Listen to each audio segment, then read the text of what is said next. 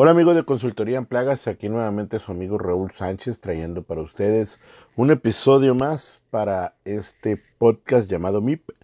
Es un gusto eh, nuevamente saludarlos un día antes de Nochebuena, 23 de diciembre del 2021, casi todo listo para que se termine este año.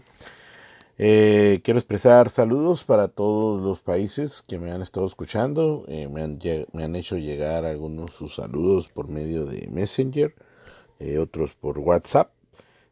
muchas, muchas gracias a todos los que nos escuchan, desde donde nos escuchen. es un gusto poderles brindar un poco de información de la que vamos eh, teniendo experiencia y también ahorita que eh, ahorita que estamos eh, haciendo lo que lo que dijimos sobre la guía donde le estamos dando lectura a los a los párrafos más interesantes que podemos encontrar no la realidad es que toda la guía sí es muy interesante sí está muy bien fundamentada. La realidad es que sí puede ser tal cual como, como, como dice su nombre, guía, eh, para muchos eh, que ya andan trabajando, o sea, que ya están eh, con cierta experiencia en el campo y que esto los puede sacar de algunas dudas de qué es lo que tienen que hacer en ciertas en ciertas situaciones que se pueden presentar en los servicios, ¿no? Porque eh, te, hablan de, entomologías, te, te hablan de, de cómo, eh, cómo, cómo, poder eh, realizar ciertas actividades. te dicen muchas experiencias. La realidad es que si lees, si lees bien la guía, puedes darte cuenta que realmente también está basado aparte de lo científico, en experiencias que, que han ido recabando a lo largo de, los, de los años eh, la persona que le escribió, ¿no? Y es muy bueno, o sea, la verdad, es muy bueno que existan este tipo de guías porque si bien lo que va cambiando, ¿verdad? Pueden ser los procedimientos, pueden ser, ahora sí que se puede decir que los medios pueden ser diferentes, más nuevos, eh, menos nocivos para la salud, menos tóxicos, etcétera pero el fin siempre va a ser el control de plagas. Es por eso que, he estado haciendo de esta manera el, ahora sí que el podcast eh, en esta nueva etapa que iniciamos ya después de un año que estuvimos trayendo hacia ustedes experiencias, estuvimos trayendo hacia ustedes eh, ciertas eh, lecturas y pues la verdad es que nos pareció de, de muy buen ahora sí de, de, muy buen agrado o, o, de un excelente tipo de motivación para la que la gente pues siga preparándose, ¿no? Recuerden los PDFs, los, los, las guías, los tutoriales, los libros, todo lo que se encuentren eh, relacionado al control de plagas, tómenlo, guíense, fíjense de qué año son, eh, fíjense si hay algunos cambios, fíjense si hay actualizaciones, fíjense que hay cosas nuevas, que, cosas eh, de antaño siguen todavía funcionando. Eh, todo ese tipo de cosas nos sirve para distinguir hacia dónde queremos ir, hacia dónde queremos llegar con nuestros servicios, con nuestra empresa, nuestros servicios, nuestros empleados, etcétera, en el control de plagas, ¿no?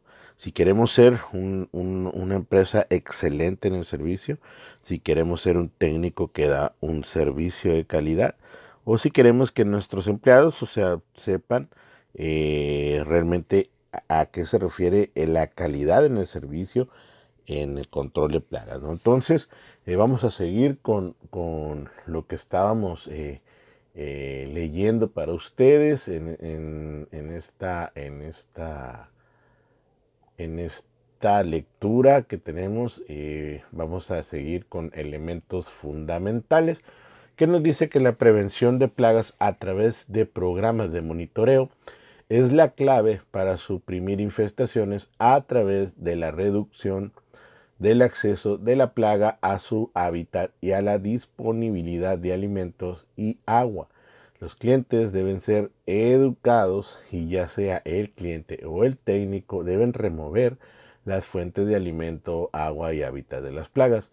Esto incluye la modificación de la temperatura, la luz, humedad y otros factores ambientales que favorecen a la reproducción de dichas plagas en la estructura todos los materiales y métodos necesarios para llevar a cabo estas tareas están integrados dentro de las plagas. Para cada plaga, para que cada plaga tenga en cuenta la magnitud del problema y los daños causados, las condiciones favorables para las plagas y las modificaciones a prueba de plagas que que son necesarias tanto dentro como fuera de la estructura.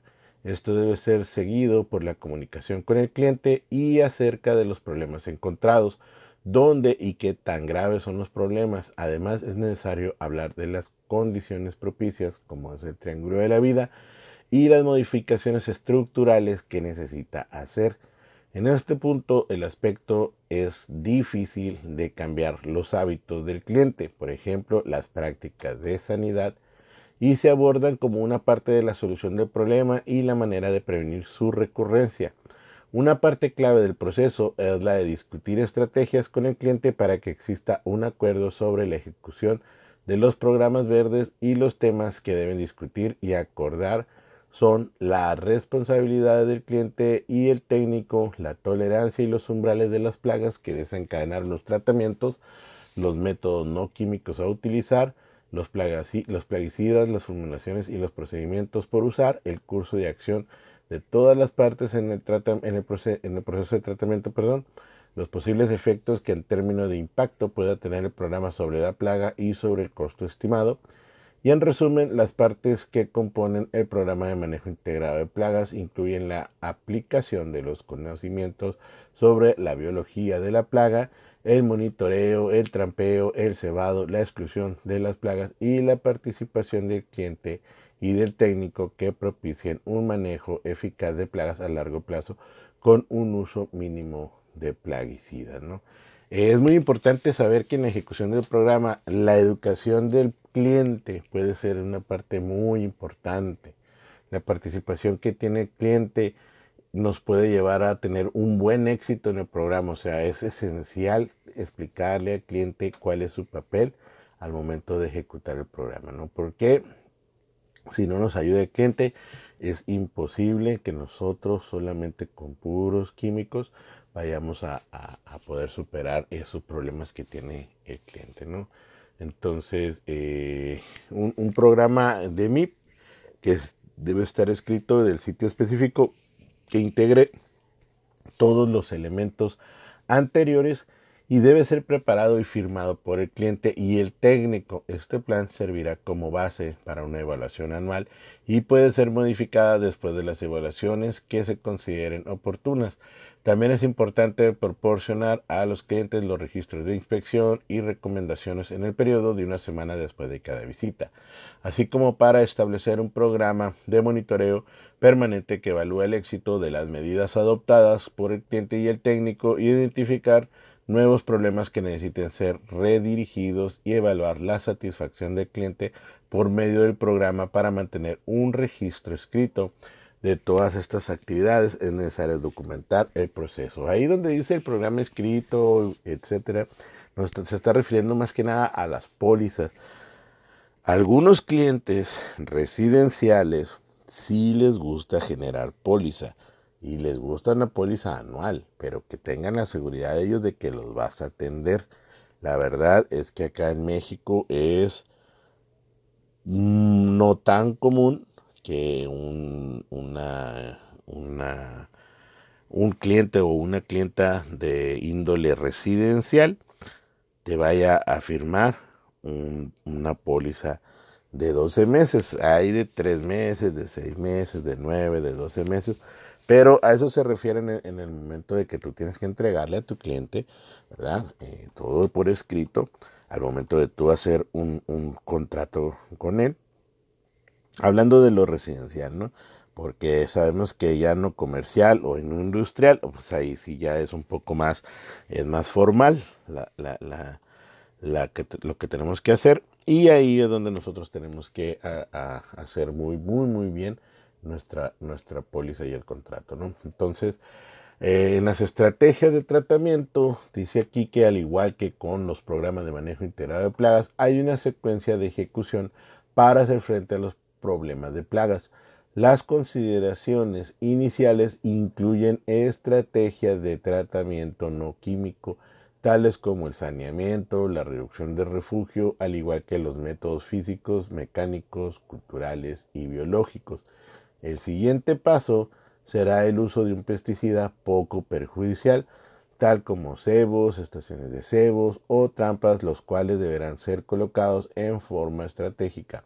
En caso de utilizar plaguicidas, los tratamientos deben dirigirse hacia huecos o zonas de difícil acceso, como grietas y hendiduras, y hacia sitios localizados al aire libre o confinados a una estación de cebo. Hay que poner mucha atención en estos puntos que te dan eh, como, como ciertos eh, procedimientos que vienen de cajón. Ahora sí que a fuerzas lo tienes que hacer para que tengas un buen éxito, aparte de que te, te ayude, ¿no?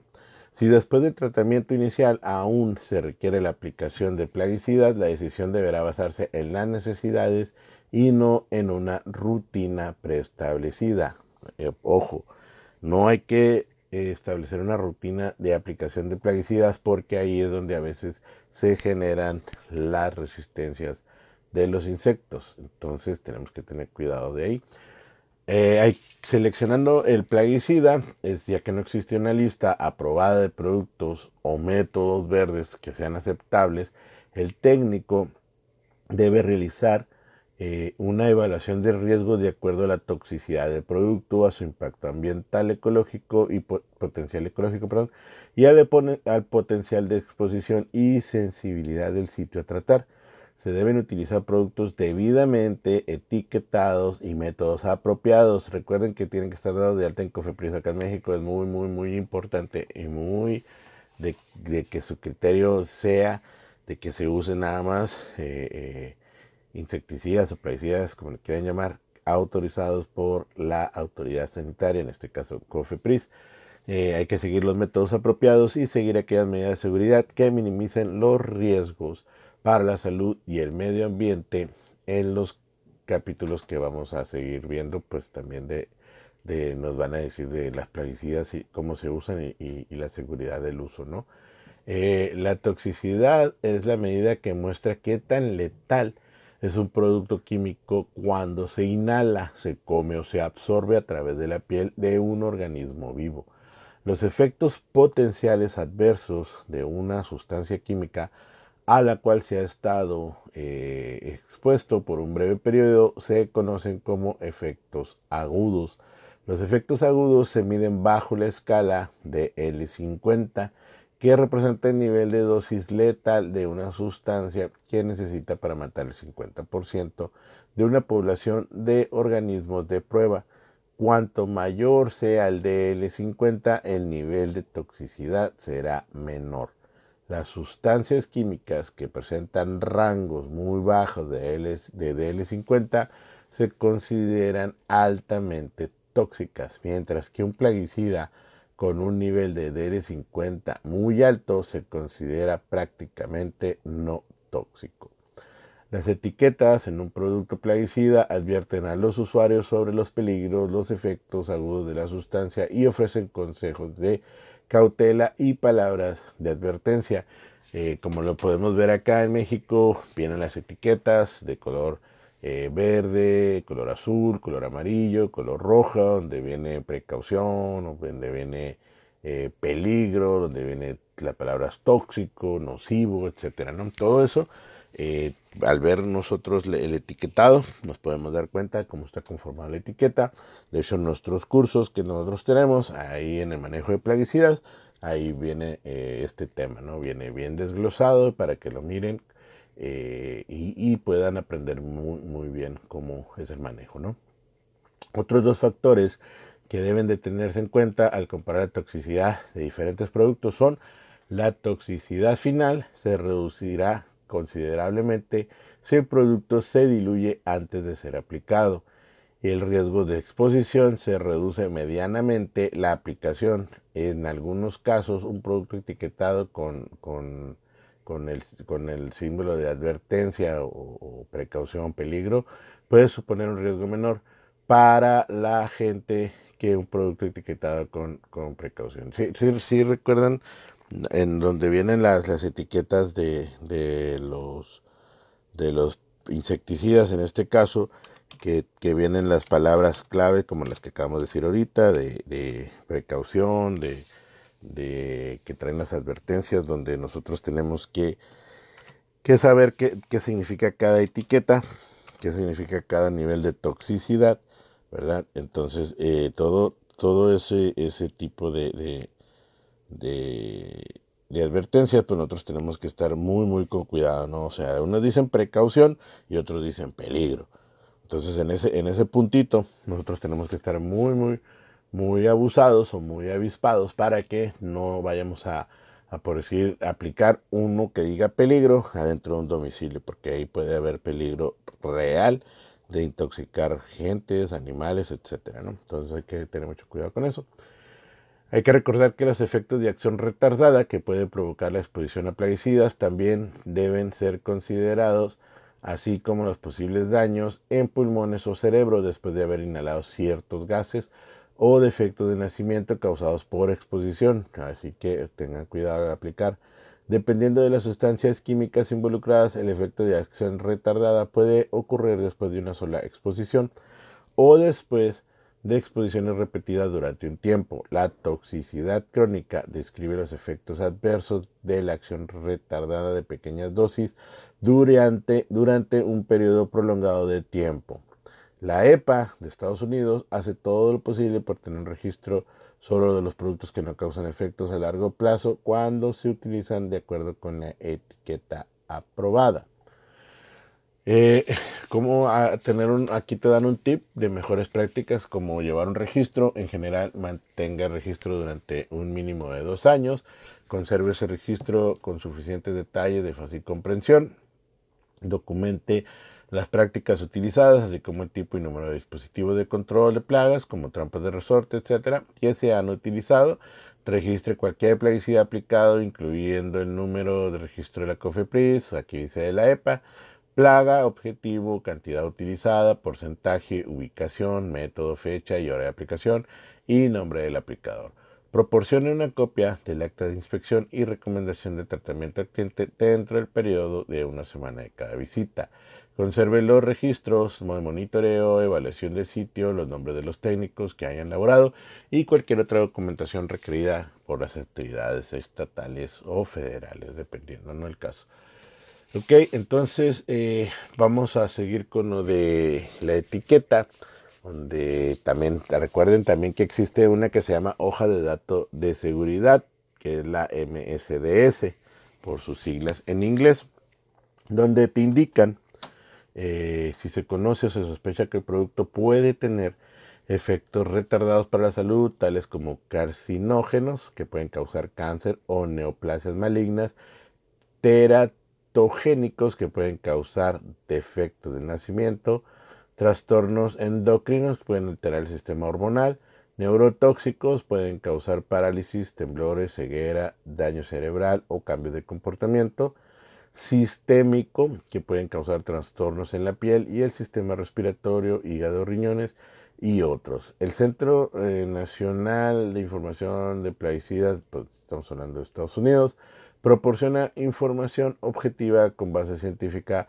sobre plaguicidas y aborda temas para que la gente pueda tomar decisiones informadas acerca de los plaguicidas y su uso.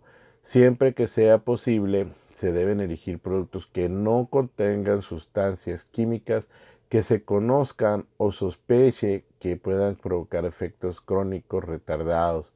Algunos plaguicidas son más propensos que otros para provocar efectos alérgicos y estas reacciones se producen después de una serie de exposiciones y pueden ir desde ojos llorosos e irritados a erupciones de piel, incluso a efectos sistémicos tales como asma o shock anafiláctico.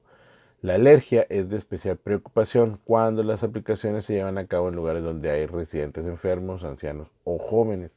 Hay que revisar la lista de precauciones que aparecen en las etiquetas de los plaguicidas para que tengamos la información sobre el potencial eh, de una respuesta alérgica o sensible para situaciones particulares. Los tratamientos de plaguicidas al aire libre, al igual que los tratamientos con termitas, son motivo de preocupación por el impacto potencial en el medio ambiente. Lo mismo sucede respecto a la toxicidad de organismos acuáticos, como los peces, camarones, plantas acuáticas y otras especies vivas acuáticas no objetivo, toxicidad a abejas, exposición a tratamiento directo, así como residuos en plantas, contaminación de cuerpos de, agua, eh, persistencia de algunos productos que queden en el suelo o en superficies durante largos periodos de tiempo y otras consideraciones ambientales respecto a la aplicación de ciertos plaguicidas, se refieren al daño de especies a las que no va dirigido el tratamiento, plantas y animales como aves, reptiles, anfibios y otros animales silvestres. ¿no? La fitotoxicidad por el contacto directo con las plantas suele absorberse a través de las raíces, riesgos secundarios para aves, mamíferos y otros animales que se alimenten de animales y plantas que contengan un residuo plaguicida y productos que puedan poner en riesgo eh, para especies en peligro de extinción o que se vean amenazadas por estar presentes en el área de tratamiento. en la sección de riesgos ambientales señalada en la etiqueta del plaguicida. Siempre resulta útil para el técnico o para el auxiliar eh, eh, para hacer la evaluación de cuál sería el impacto ambiental que provocaría cualquier tratamiento de este tipo, considerando el tipo de plaguicida que usas. ¿no?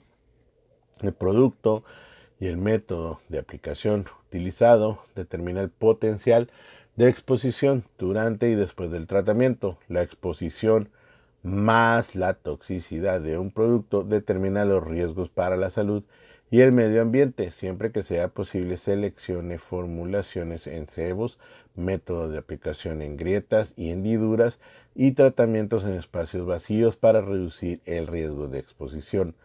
Para evitar riesgos del tratamiento, se debe aplicar según se vaya necesitando y no en función de un horario de trabajo. El lugar en donde se aplicará el producto o la sensibilidad del sitio también afecta la elección del producto, requieren una consideración especial y un, un, mayor margen de seguridad de lugares donde hay personas o animales que son susceptibles a las exposiciones de los plaguicidas como escuelas, centros médicos, hogares con niños o con personas enfermas o de edad avanzada. Las zonas al aire libre con un alto nivel freático cerca de pantanos o especies en peligro de extinción requieren también especial consideración. Los productos seleccionados para estos sitios con características especiales deben ofrecer el potencial de riesgos más bajos. Aquí en esta guía, eh, en esta guía nos están dando unas lecturas sugeridas para el tema eh, que vienen en, idioma inglés, ¿verdad? Que es muy, es muy, es muy, ¿cómo se puede decir? Muy fundamental que lo puedan encontrar o lo puedan traducir al, español, eh, como la introducción a los estudios de los insectos, eh, introducción a la entomología, eh, midiendo el manejo integrado de plagas, los programas públicos para edificios, eh, las, perspectivas históricas y contemporáneas del desarrollo del manejo integrado de plagas, eh, cómo, hay insectos destructivos y también útiles, otro que es un uso fundamental de las aplicaciones de la entomología y el manejo integrado de plagas en, en, ambientes urbanos. ¿no? esas, eh, esas lecturas nos las recomiendan y es muy bueno pues que, tengamos ahí un, temita donde nosotros nos demos a la tarea de analizar, ¿verdad? Cada uno de los, miren, las lecturas, la verdad es que son una base fundamental para poder nosotros entender qué es lo que hacemos, qué es lo que estamos realizando en el servicio. Porque podemos nosotros tal vez trabajar en, un lugar, llámese cualquier lugar de, de, de, control de plagas, una empresa, hace servicios por tu, por tu parte, como quieras. Pero si nada más es porque te enseñaron al vapor a que mm, échale esto, eh, dale para acá, dale para allá, o sea que te lo enseñaron nada más, acá se dice en México de bravazo, eh, es bueno que lo fundamentes, o sea que sepas si realmente estás haciendo bien el trabajo que te están enseñando, porque muchas veces esto es una bolita de nieve que pasa así.